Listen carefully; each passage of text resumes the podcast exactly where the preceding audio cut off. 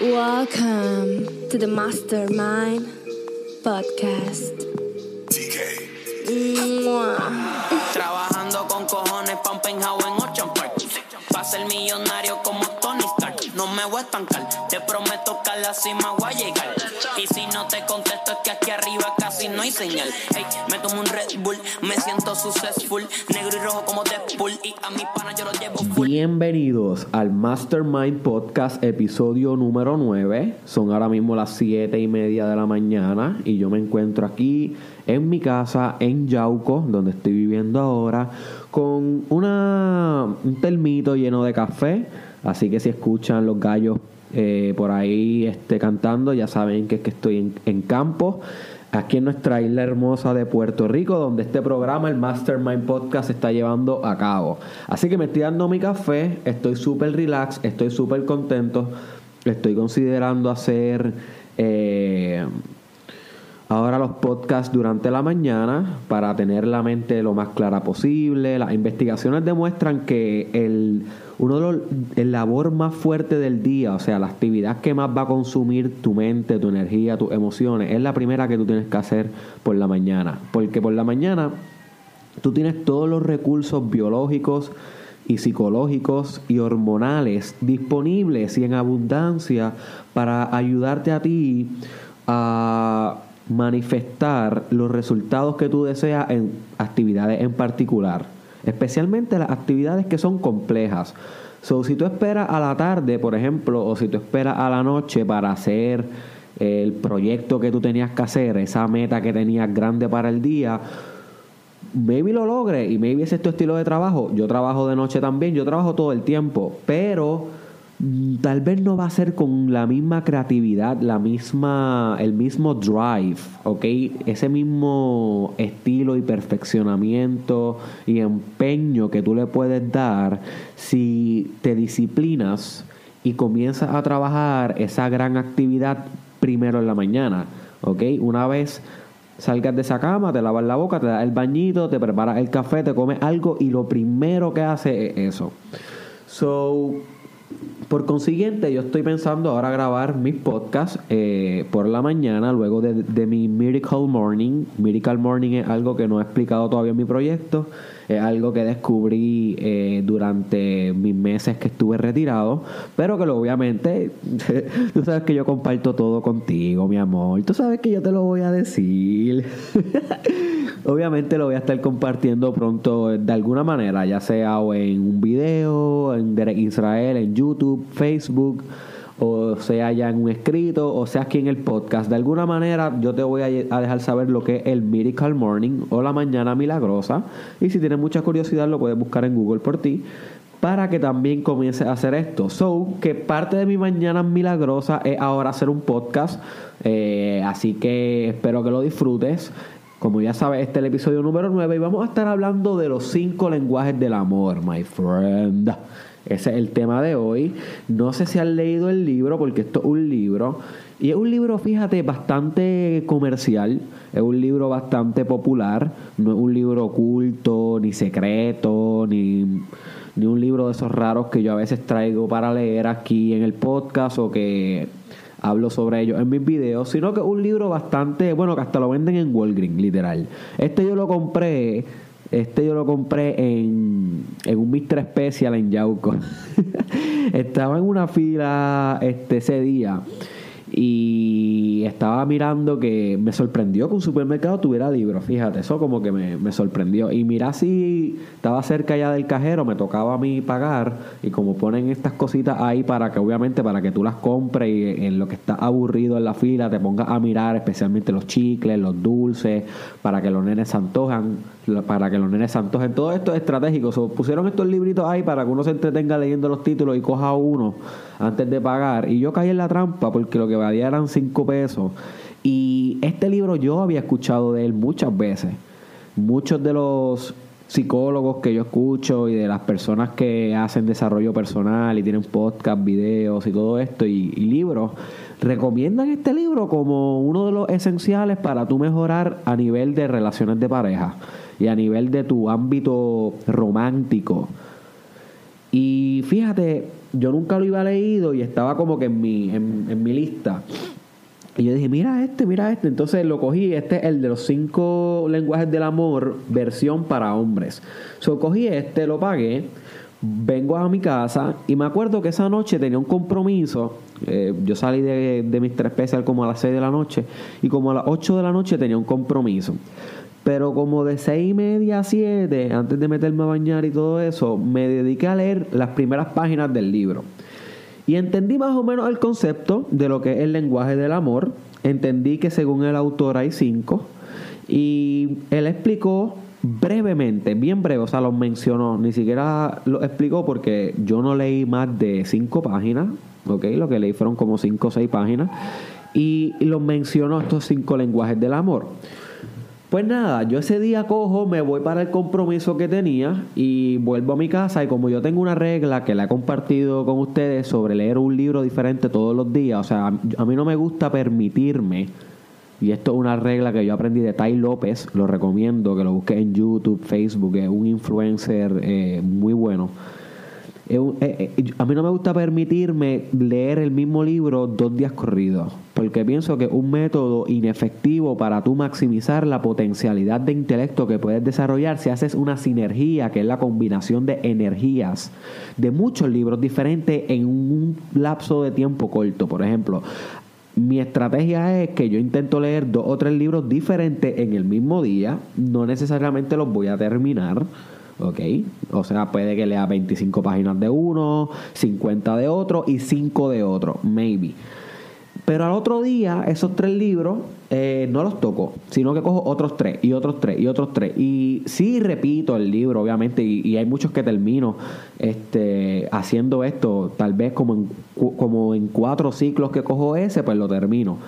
Pero lo termino seis meses después que lo empecé o ocho meses después que lo empecé, porque pasé y aventuré y navegué por otros 800 libros antes de llegar a ese de nuevo. Y por consiguiente, esto me da a mí la habilidad de hacer conexiones y asociaciones y conectar cosas dentro de mi mente, ideas y datos y emociones que las personas que leen un libro al día, del principio al final, hasta que lo terminen, no pueden hacer no pueden hacer. Y no es porque leer un libro al día o un libro de principio a final sea malo. No, es muy bueno. Y yo te recomiendo que hagas eso si no estás leyendo. Pero si ya estás leyendo así, te recomiendo que brinques a este método de sinergia, a este método de leer mucho de diversos libros porque con uno a la vez te vas a quedar corto y la mente humana no es lineal, no es secuencial, o sea, necesita caos, necesita mixología de ideas, necesita diferentes perspectivas. La mente humana es multiperspectival, tiene muchas perspectivas multidimensional. Y si tú solamente la estás nutriendo con lechuga, con lechuga, con lechuga, my friend, te vas a desnutrir Tienes que nutrirla con agua, tienes que nutrirla con tomate, tienes que nutrirlas con aguacate, tienes que nutrirlas con carne, tienes que nutrirlas con, con chinas. Tienes que tener una variedad de ensaladas intelectuales en tu paladar. So, por eso yo recomiendo un libro al día, diferentes, diferentes libros todos los días. So que este libro esto, esta historia de los, de los cinco lenguajes del amor fue hace como tres semanas atrás. Yo no he vuelto a él. Esto es lo importante que yo quiero que tú te lleves de este podcast.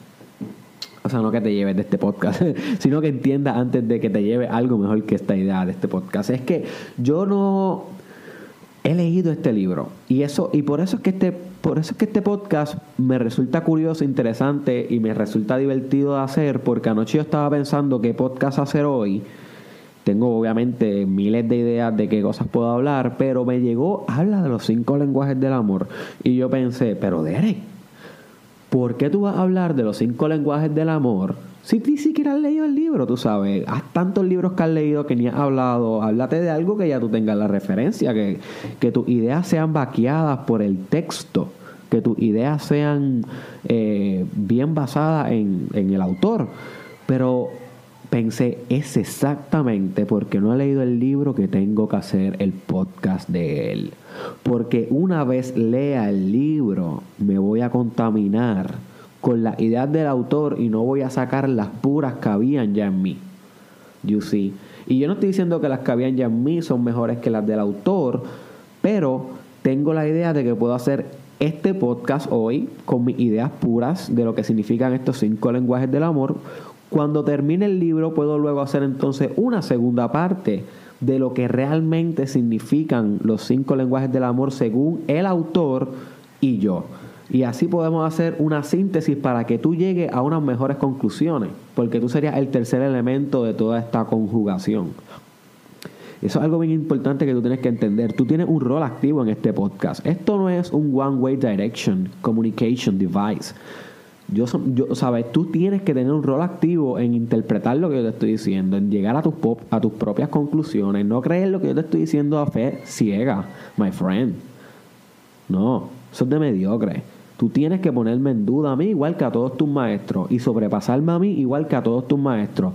Leonardo da Vinci decía que el estudiante que no sobrepasa a un maestro, un mediocre. So, tienes que ponerle en duda todo lo que yo te digo todo el tiempo y ser un rol activo, ser un agente activo, una fuerza activa en este podcast. Estar todo el tiempo pensando, interpretando lo que te estoy diciendo. Y por consiguiente, en, cuando, cuando llegue a esa segunda parte, creo que va a ser un, podcast más completo, pero por ahora va a ser un podcast más genuino, porque van a ser las ideas que ya yo tenía sobre estos lenguajes, que pues son lenguajes sencillos, los voy a mencionar, por ejemplo, él, él menciona que son estos lenguajes. Y voy a explicar antes de eso básicamente cuál es la teoría detrás, pero para que sepa. Según él, el primer lenguaje es las palabras de afirmación, el segundo es tiempo de calidad, el tercero es regalos, el cuarto es actos de servicio y el quinto es toque físico. Y según el autor, lo, lo poco que he leído, cada uno de nosotros se expresa su amor a una pareja ¿verdad? Y si tú no tienes pareja, como quiera te va a aplicar, porque algún día vas a tener, y es bueno que sepas esto desde antemano para que maximices la posibilidad de que esa pareja y tú tengan una relación saludable y no tóxica, como la mayoría de tus amistades tienen una como la mayoría de, de tus amistades mantienen sus relaciones de pareja súper tóxicas. Por lo menos en, en el caso mío así. Y estoy seguro que en el caso tuyo también. Así que, este si tienes una pareja lo puedes utilizar, obviamente, y si no tienes una, pues puedes entonces pensar cómo lo puedes utilizar cuando tengas una. Y el lenguaje del amor básicamente es la manera en cómo tú expresas eso mismo, el amor, que tú amas a la persona. Pero cada persona tiene una manera en cómo le sale más natural hablar este lenguaje del amor en alguna de las cinco dimensiones que ya les mencioné, regalos, actos de servicios, toques físicos, tiempo de calidad y palabras de afirmación. Y cada, y cada persona también tiene una manera que se deja seducir por otra persona si habla ese lenguaje del amor. Me explico, tú, tú tienes una manera en cómo predomina tu lenguaje del amor, en cómo tú lo brindas. Tal vez tú eres bueno dándole a, tu pareja tiempo de calidad, o eres bueno haciendo regalos, o eres bueno con el toque físico, pero tú también tienes uno de ellos que es preferido que te hagan a ti. Y casi siempre va a ser uno opuesto al que tú prefieres dar. Maybe tú prefieres dar o hablar el lenguaje del amor de palabras de afirmación, pero a ti te gusta que te correspondan con un lenguaje del amor de actos de servicio. ¿Comprendéis? So, básicamente esa es la teoría. Y entonces se dice que tú tienes que dominarlos todos, tienes que aprenderlos todos, tienes que saber literalmente la logística detrás de todos, pero también es bueno que tú identifiques, ok, cuál es el mío preferido, cuál es el mío preferido y cuál es el, el preferido de mi pareja para que tú sepas bien por qué tú hablas un lenguaje de amor más que otros y por qué tú haces ciertas acciones que tal vez pueden ser que te estén llevando a problemas con tu pareja o pueden ser que te estén este, trayendo beneficios. Todo depende. Mm. Ah, cafecito. Pero es importante también que entiendas cuál es el preferido de tu pareja para que puedas hablarle el lenguaje que ella quiere escuchar. You see hablarle el lenguaje que la hace deleitarse por ti, my friend, levantarse todas las mañanas y amar el hecho de que está contigo. Y esto es importante también. Y es bueno que tu pareja entonces lo entienda para que así puedan combinar los lenguajes del amor, no siempre estar haciendo el mismo, porque eso le da diversidad y holisticidad y particularidad a la relación, le da más calidad de pareja. Y, así pueden tener una relación más saludable y más holística y más tranquila. Así que, comenzando con la primera, palabras de afirmación. ¿Qué para mí significa palabras de afirmación?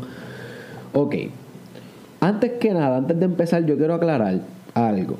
Y siempre lo aclaro cuando hablo de parejas. Yo no soy ningún experto en esta área. Yo no la estudio obsesivamente como estudio el éxito, la espiritualidad o la psique humana, la psicología. No. Pero en los últimos años me he dado cuenta que si tú no te coges esta área en serio, vas a soquear en pareja, punto. Va a soquear. Y no importa cuánto tú te desarrolles en otras áreas, si tú no desarrollas esta, las otras áreas no van a compensar la porquería que vas a hacer con tu pareja. Y eso me di cuenta yo por experiencia directa.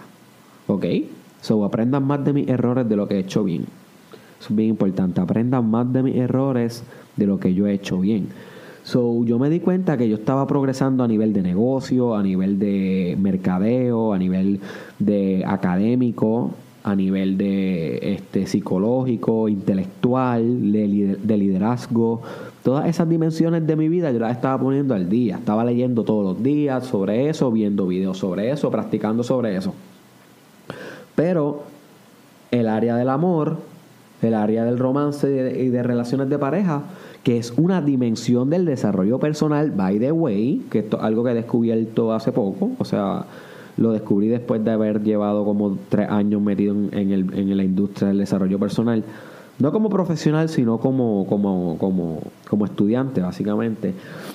Este, como no sabía que era una, una, una dimensión, no la ponía al día. Literalmente no la ponía al día. Y, y, y progresaba en todas las otras áreas, pero en esa me continuaba igual las relaciones con mi pareja eran average, eran promedio. No estoy diciendo que era la peor pareja del mundo ni nada que ver, pero no, no, no, no, llegaban al otro nivel, a un nivel que correspondiera en como yo estaba progresando en las otras dimensiones. ahí yo me di cuenta que esto es un ámbito en sí. Ahí yo me di cuenta que tú tienes que estudiarlo como si fuera una ciencia.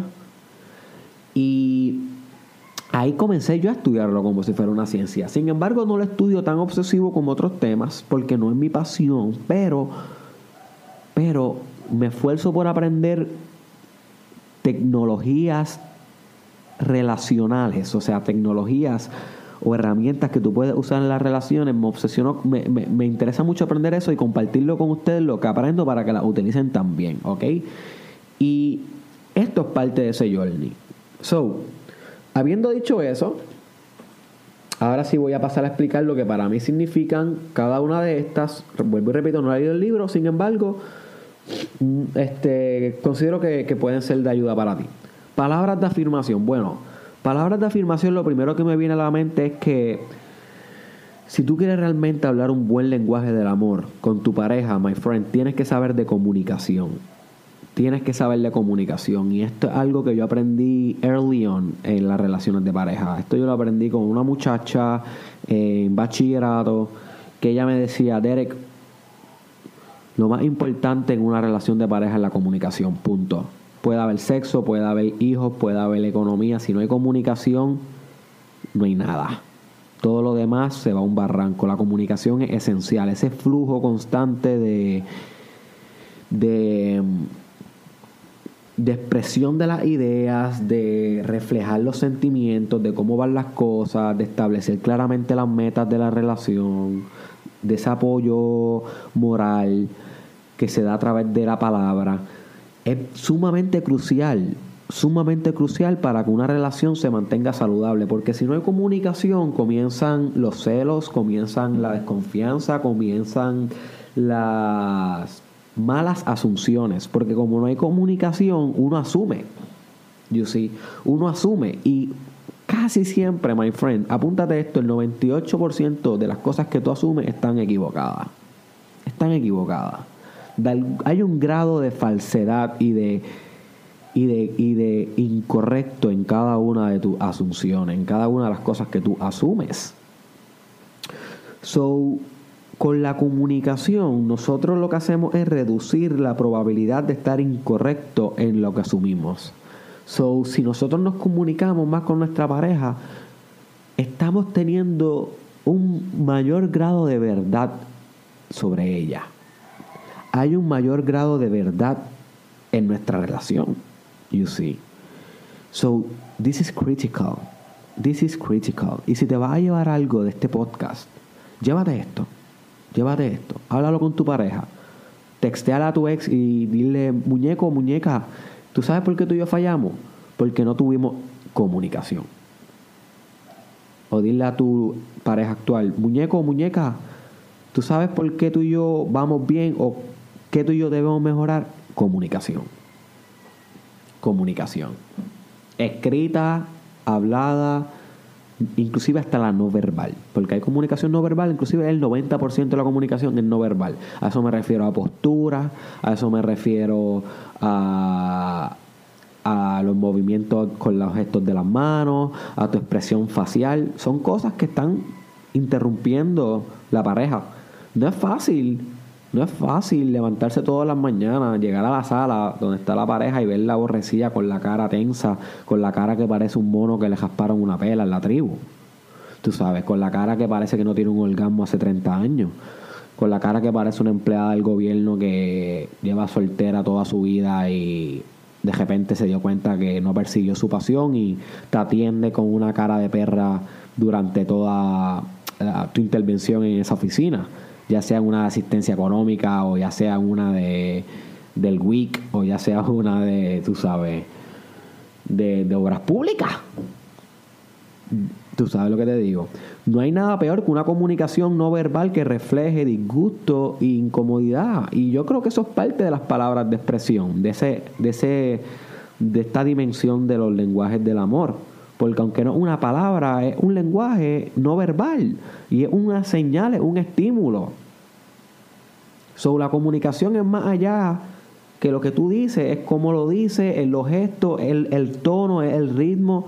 Es afirmar que tú amas a la persona y que la respetas con cada palabra que tú le dices y con cada gesto y con cada tipo de lenguaje.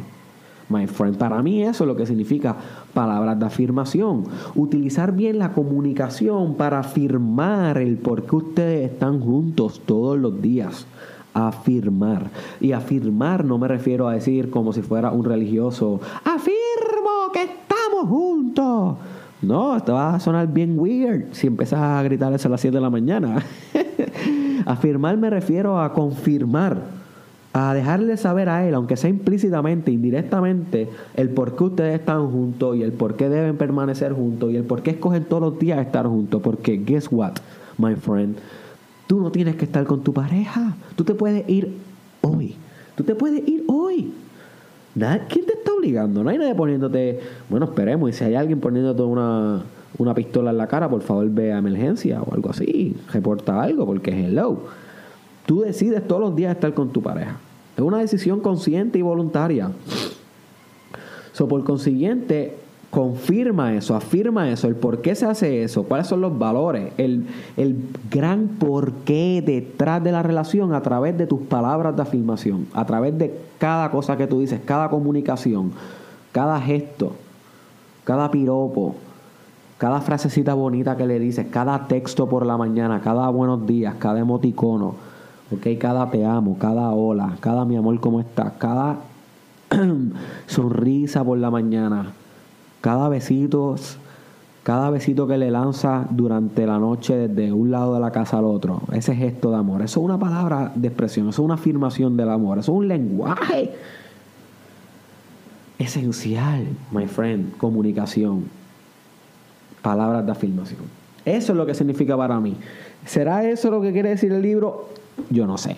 Pero eso es lo que significa para mí hoy. Cuando lea el libro, pues entonces vuelvo a hacer otra parte de este podcast y hablo sobre las ideas combinadas.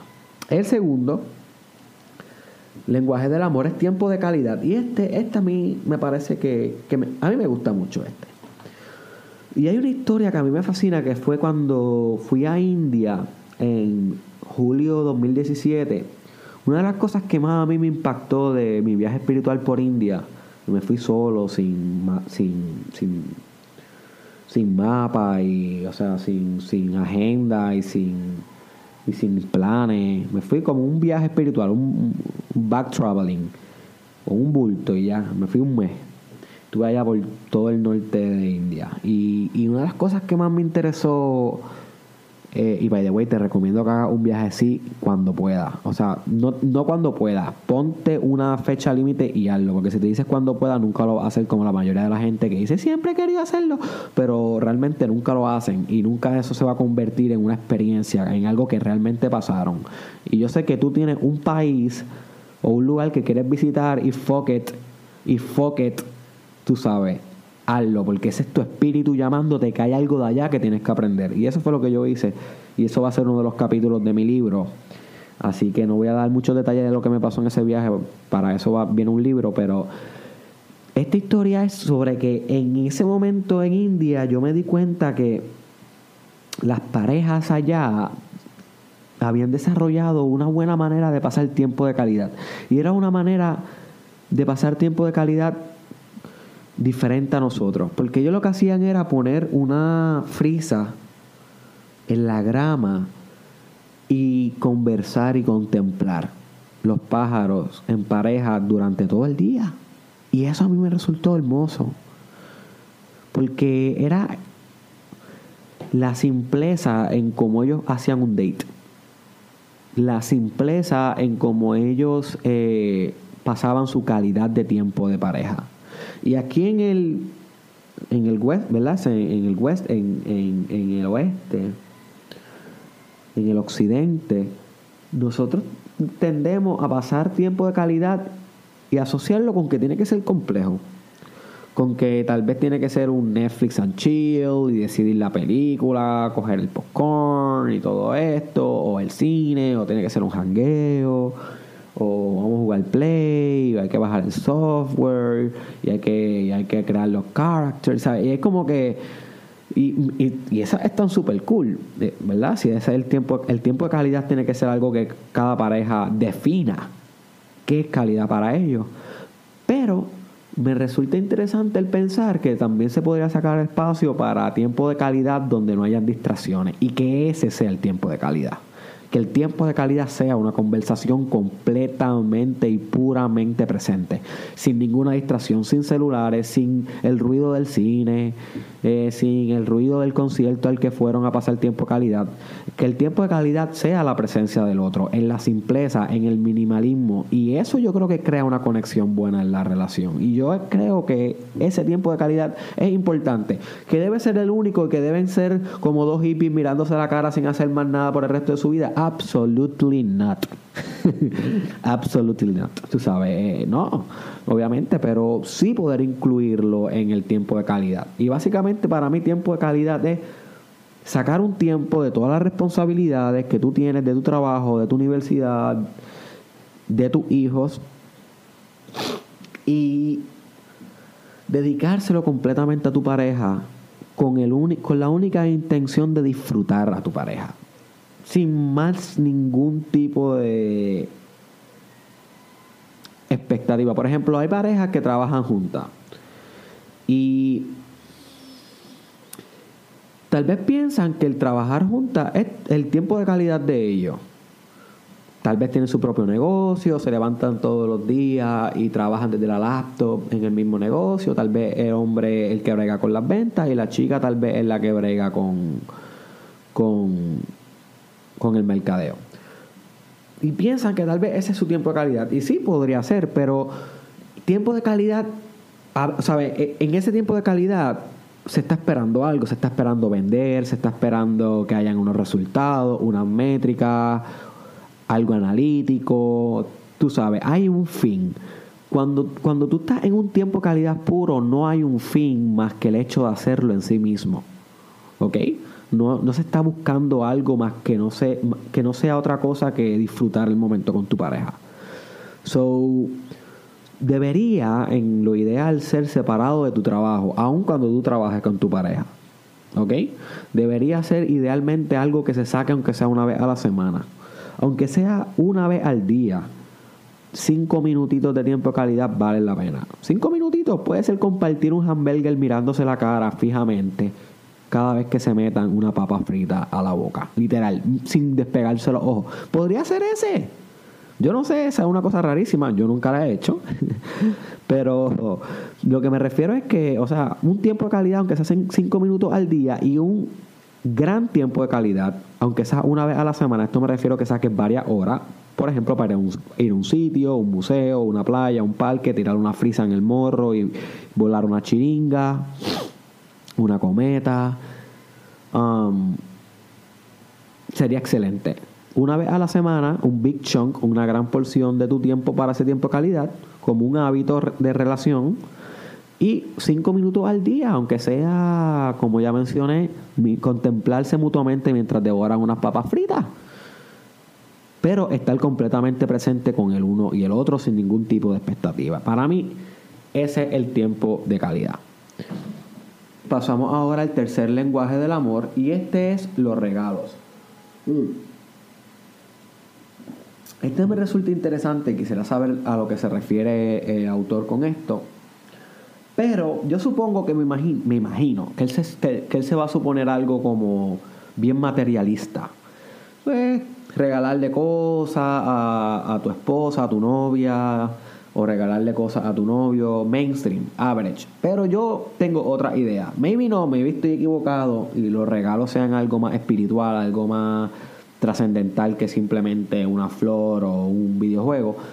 Pero lo que yo, como yo veo los regalos, es tú regalarle cosas más que tangibles, intangibles a tu pareja. Me explico. Tangible es que se puedan palpar y tocar, como comprarle una laptop que tu pareja necesita. Pero lo intangible sería más algo que no se puede palpar, que no se puede ver tal vez no se puede ver directamente, es algo más espiritual. Te voy a dar un ejemplo. Tú le puedes regalar, y con, y con regalarle me refiero a expresar el amor que tú sientes por tu pareja, al regalarle ser la mejor versión de ti. Ese para mí debería ser el mejor regalo que tú, y es el mejor regalo que tú le puedes dar a tu pareja realmente esforzarte día a día por ser la mejor versión de ti. Punto. ¿Qué mejor cosa tú le puedes regalar a tu pareja? ¿Mm? Nada.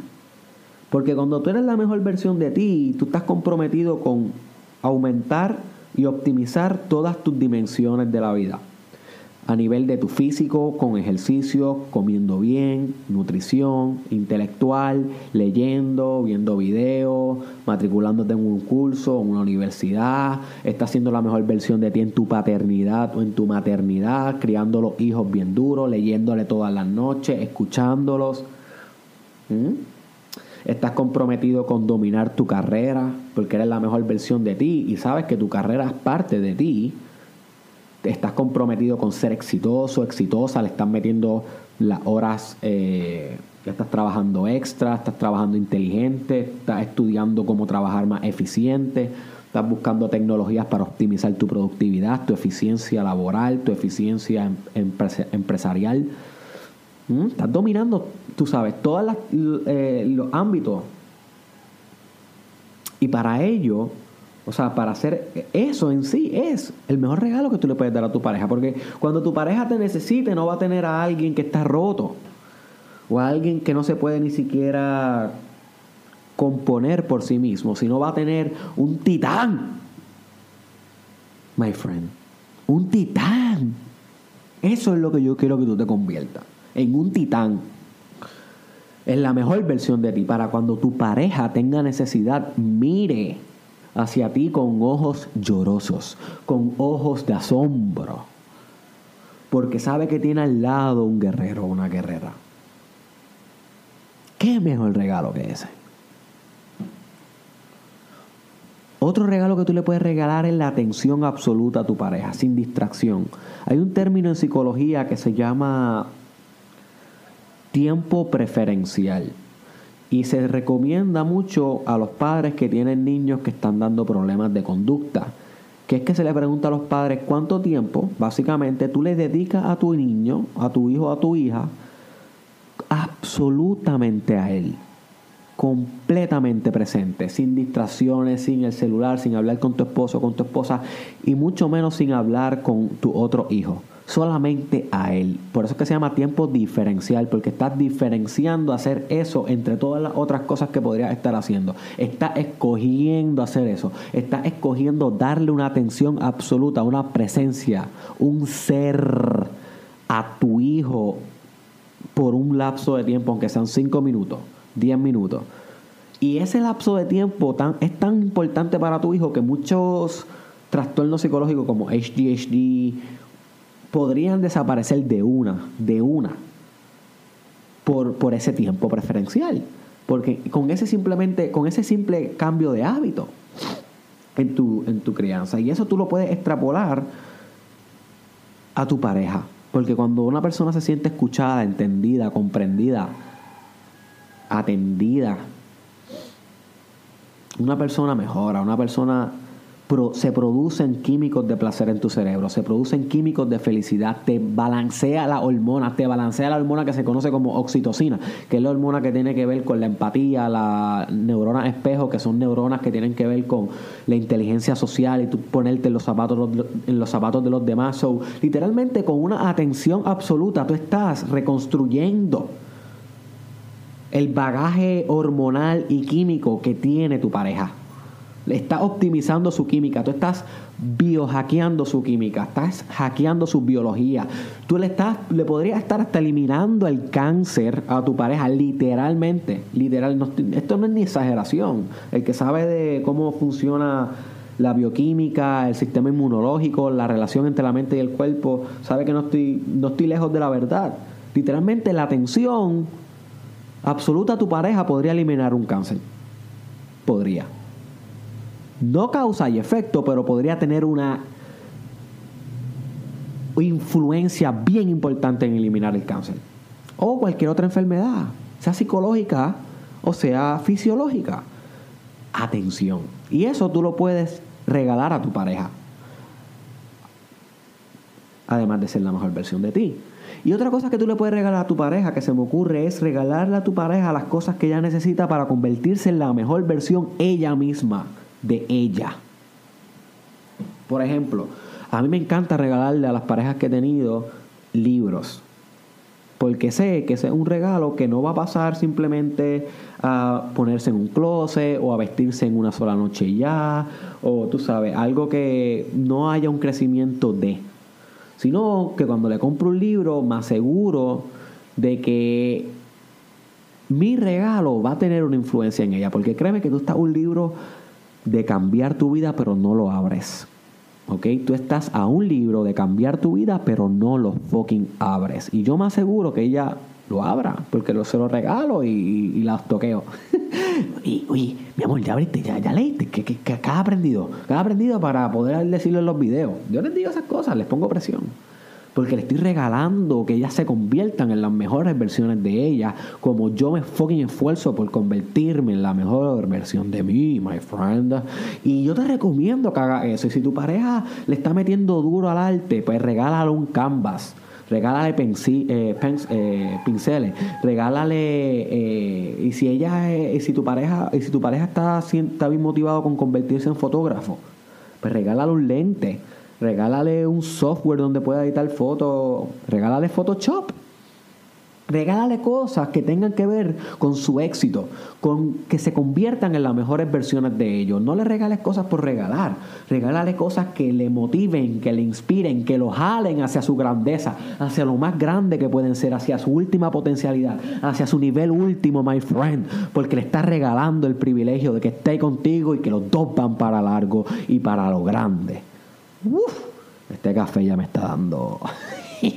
ya me está, ya esta cafeína ya me está entrando. Vamos a seguir con el próximo. Tengo clase ya mismo y voy a llegar tarde. Este, actos de servicio. Básicamente, este es el próximo lenguaje de amor. Actos de servicio yo lo interpreto como servir a tu pareja. Servir a tu pareja.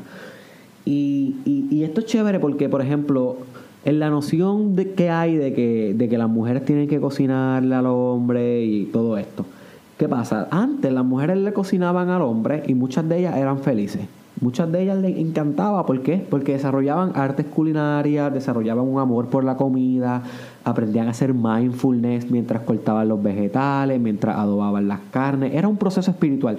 El cocinar a la familia no, era, no se veía algo como un acto de sumisión o de machismo, sino se veía como un acto espiritual, chévere de hacer. Sin embargo, con los movimientos feministas se ha asociado el cocinar o que la mujer cocine con algo de sumisión o algo de que si tú lo haces no eres feminista o no estás siendo una mujer empoderada. Y muchas mujeres que tal vez desean hacer el acto de servicio, que es servir, con cocina a su pareja porque sabe que su pareja disfruta su comida, porque sabe que su pareja se deleita con su comida, porque sabe que su pareja está ocupado ese día, ya le puede servir haciéndole el plato favorito. Pues no lo hacen por ese miedo a, diantre, soy sumisa, no estoy siendo eh, feminista, y, y, eso está comprometiendo ese acto de servicio, literalmente, porque no estás haciendo algo que podría servir a tu pareja. Y esto le cae al hombre también, al hombre de que tal vez tiene esta idea de que el hombre jamás cocina.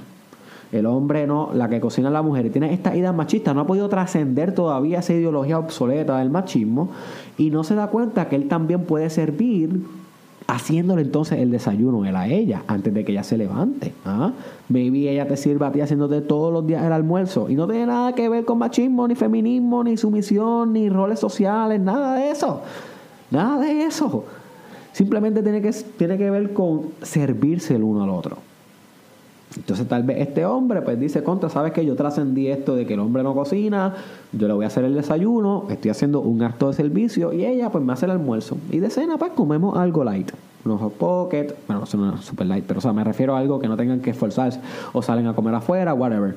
Este, so, eso para mí un acto de servicio, el acto de servir, sea como tú quieras servir. Dile ejemplo de cocina porque un ejemplo bien vivo en las relaciones de pareja donde una le cocina a la otra para servirle.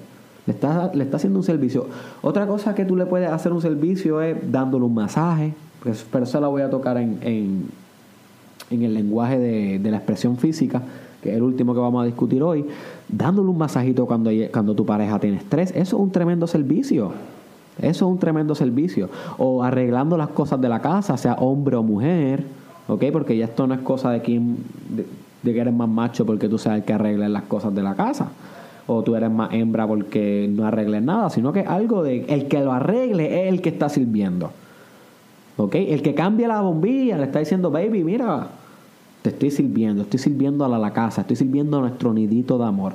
Poder el patio hoy, te lavé el carro, te estoy dando actos de servicio, beba, porque estás conmigo. Te estoy dando actos de servicio, bebo, porque tú estás conmigo, mi rey mi reina, ¿entiendes? Y así se sirven uno al otro, se sirven uno al otro, porque ustedes son una alianza, más que amor, emociones, oxitocina, dopamina, eh, serotonina, todos los químicos que están asociados del amor, ustedes también son una alianza, un negocio, una corporación.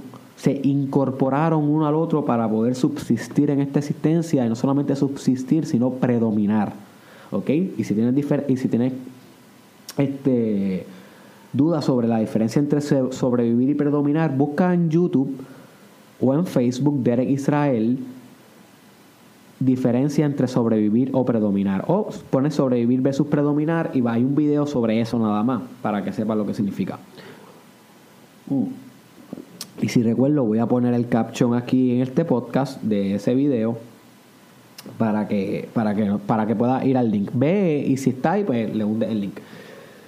Y pues sí, my friend, eh, actos de servicio, servirle a tu pareja lo mejor que tú puedas, todo el tiempo enfocado en dar, como en el libro de El arte de amar de Eric Fromm, lo recomiendo 100% si quieres aprender más sobre el amor y las parejas. El arte de amar de Eric Fromm, él habla sobre que Tú amas a medida que más das, a medida que más brindas. En vez de concentrarte en lo que tu pareja puede hacer por ti, tú te concentras en qué tú puedes hacer por ella. En vez de concentrarte en cómo tu pareja te puede servir, tú te concentras en cómo tú puedes servir a tu pareja. Y si los dos hacen esto, los dos van a tener un balance de servicio mutuo perfecto que va a optimizar la satisfacción de su relación. ¿Ok? Es, obvio, esto es obvio. Lo que pasa es que a veces no lo hacemos porque no estamos tan pendientes. Pero para eso estoy aquí, para recordarte las cosas que deberíamos estar más pendientes. Y para recordármelas a mí mismo, porque yo estoy en el mismo yo, el ni muñeco. Uh. Vamos para el último, que es el, la dimensión o el lenguaje del amor del toque físico. Y esta es la preferida de muchos, de muchos de ustedes. Eh, podría ser que haya sido la preferida mía o que sea la preferida mía, no, todavía no estoy seguro. No, no, no, no, no, no me he meditado mucho esta reflexión de cuál es mi preferida. Pero juzgando por mi signo, que soy Tauro y ese elemento tierra, y todo tiene que ver con las sensaciones, y yo no sé mucho de astrología, pero supongo que tiene mucho de verdad, porque eso fue una ciencia bien antigua y que tiene mucho conocimiento. So, maybe el toque físico es uno de mis favoritos y maybe uno del tuyo es uno de los que se promociona más en el, a nivel del mercadeo, a nivel del sexo. Ok, aquí entra mucho lo que es el sexo, aunque el sexo puede entrar también como un regalo o como un acto de servicio, como una filmación.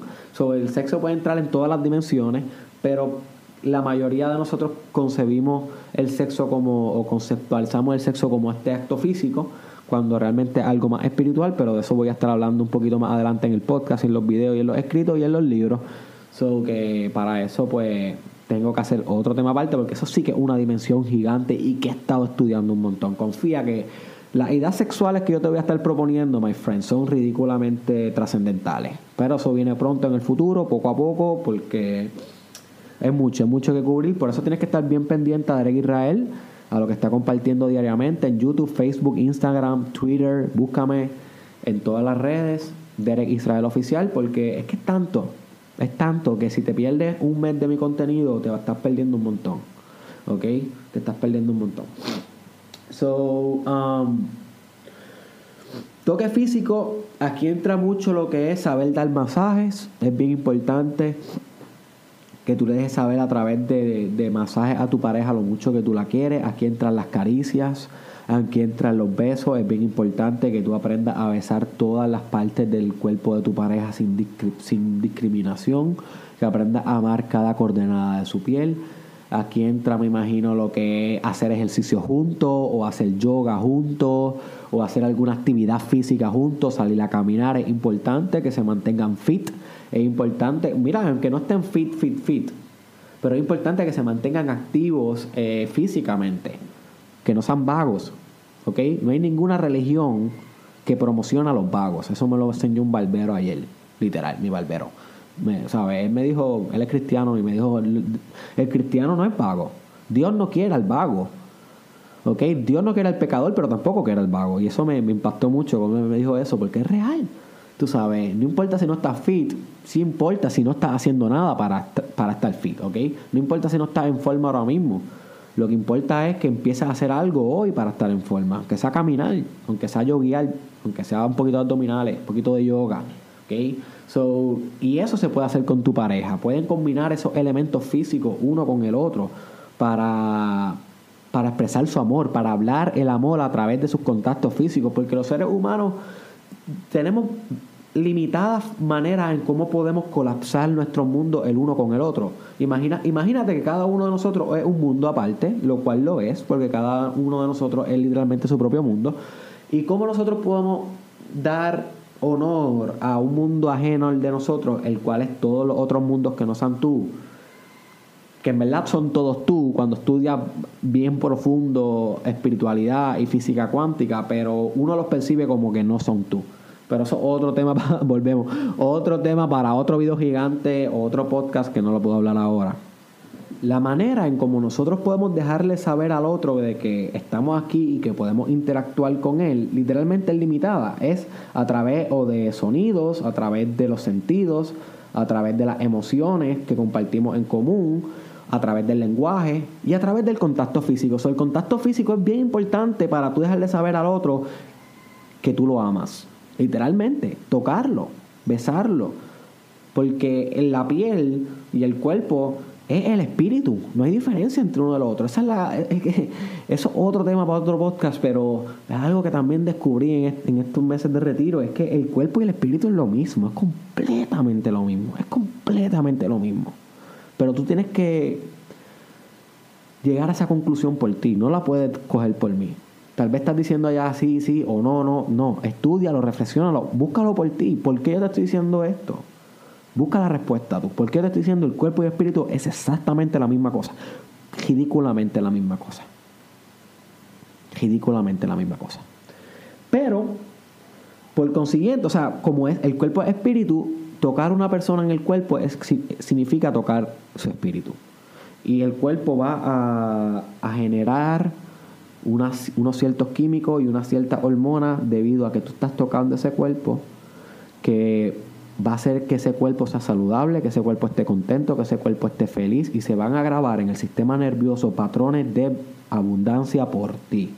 ¿Ok? Literalmente se van a, a, grabar en el sistema nervioso nuevas asociaciones a nivel de las neuronas y todo esto, que, son asociaciones que tienen que ver con, con amor. Pero tienes que permitir que esa configuración se dé a través de los químicos que producen el hecho de que tú hagas contacto físico con esa persona, haciéndole el amor como nadie le ha hecho el amor y combinándolo con palabras de afirmación, baby, yo te amo, y combinándolas con el regalo de en ese mismo momento que estás haciéndole el amor y tocándole la espalda, mientras le haces el amor y diciéndole te amo, le sacas una rosa de debajo de la cama y ahí le hiciste ese regalo, ese detalle. ¿ok? Y mientras está haciendo el amor le dicen, mi amor, yo voy a destapar el inodoro hoy. Y ahí le están demostrando el acto de servicio.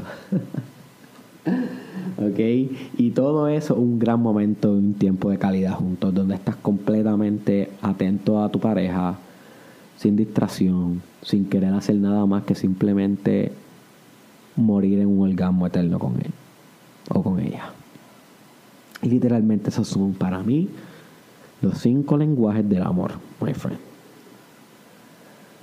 Espero que este podcast te haya gustado, me encantó hacerlo. Por mi parte aprendí mucho explicando estas ideas. Uno siempre aprende más enseñando que estudiando. Eso llévatelo de este podcast también. Uno aprende más enseñando que estudiando. Y compártelo con alguien. Compártelo con alguien que tú sepas que este podcast le puede hacer algún beneficio.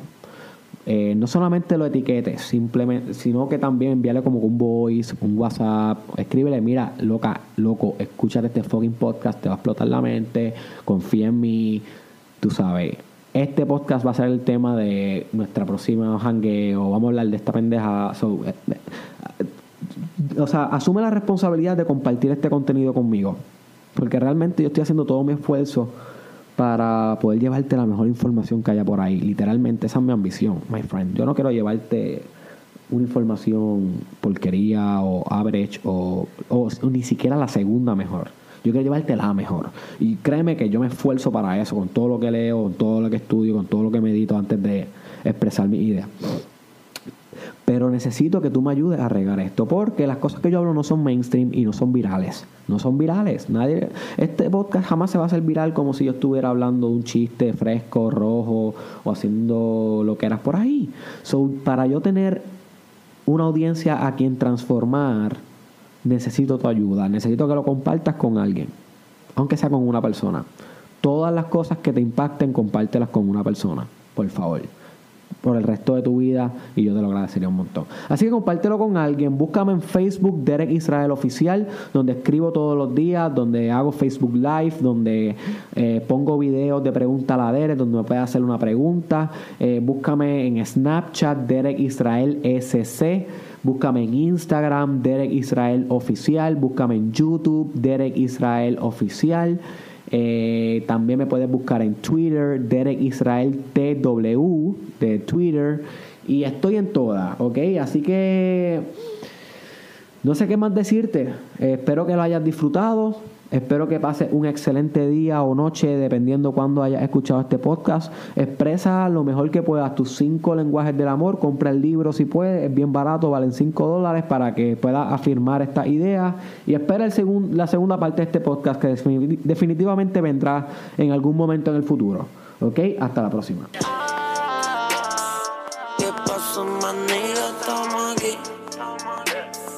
Dímelo, Corillo, estamos aquí.